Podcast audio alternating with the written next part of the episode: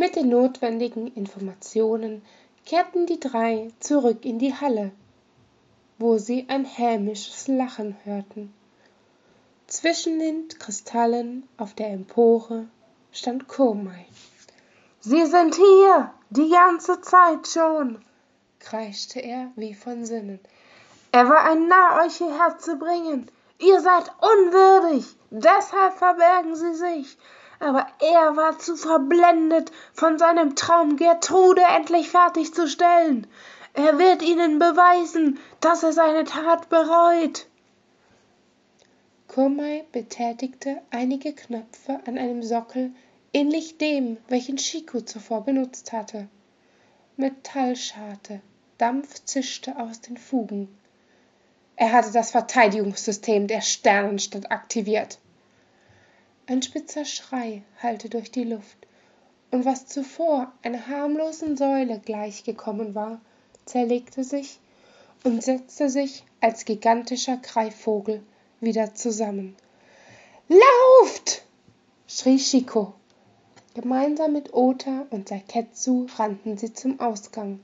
Nur eine Sekunde, nachdem sie sich in Bewegung gesetzt hatten, schlug an eben jener Stelle genau ein Blitzschlag ein. Auf dem Rückweg in die Haupthalle erschienen mehrere Sternlingskonstruktionen in verschiedenster Form und Größe. Es kostete sie einen großen Teil ihrer Kräfte, diese zu besiegen.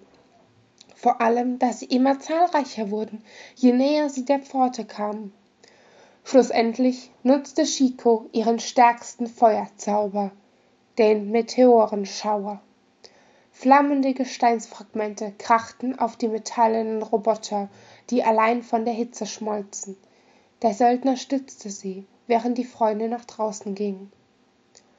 Dort traf sie sprichwörtlich erneut der Schlag. Ihr Transportmittel war fort. Anhand der Schäden auf dem Vorplatz schloss Chico daraus, dass der Stahlvogel das Luftschiff abgeschossen hatte. Sie waren gefangen. Ich habe einen Plan, rief Seiketsu nach einem ersten Schockmoment aus. Klerus hat mir von Rettungskapseln des Sternenvolkes erzählt. Kormai hatte wohl ähnliche an Bord. Mit ihnen könnten wir entkommen. Also betraten die Gefährten erneut die Sternenstadt, nahmen diesmal jedoch eine andere Abzweigung, die in eine Werkstatt oder eher Fabrik führte. Auch hier stießen sie auf Widerstand. Die Kämpfe ermüdeten sie zusehends doch für eine Pause war die Umgebung zu gefährlich. Die Gänge erinnerten immer mehr an ein Labyrinth.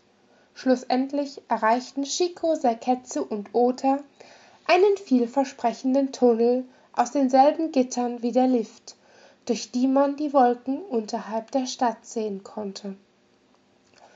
Um nicht durch zu starkes Gewicht oder ähnliches durchzubrechen, wollten sie nacheinander gehen. Die Braunhaarige machte den Anfang. Als sie angekommen war, bestimmte der Dolchhüter, jetzt du. Sollte das Metall doch noch bersten, kann ich mit meiner Magie mehr ausrichten, wenn ich als letztes gehe. Widersprach sie ihm und gab ihm einen Kuss auf die Wange. Wir sehen uns auf der anderen Seite. Widerwillig gab er nach. Doch als er die Hälfte der Strecke hinter sich gebracht hatte, kündigte ein durchdringender Schrei davon, dass der Wächtervogel sie gefunden hatte.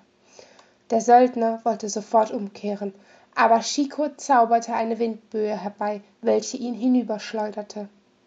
Der stählerne Adler richtete seine Aufmerksamkeit und somit seinen Angriff auf die Prophetin. Ohne das Metall zu beschädigen, traf dafür das Ziel mit voller Wucht. In der Gewissheit, seine Aufgabe erfüllt zu haben, zog er ab. Seketsu erstarrte, unfähig zu begreifen.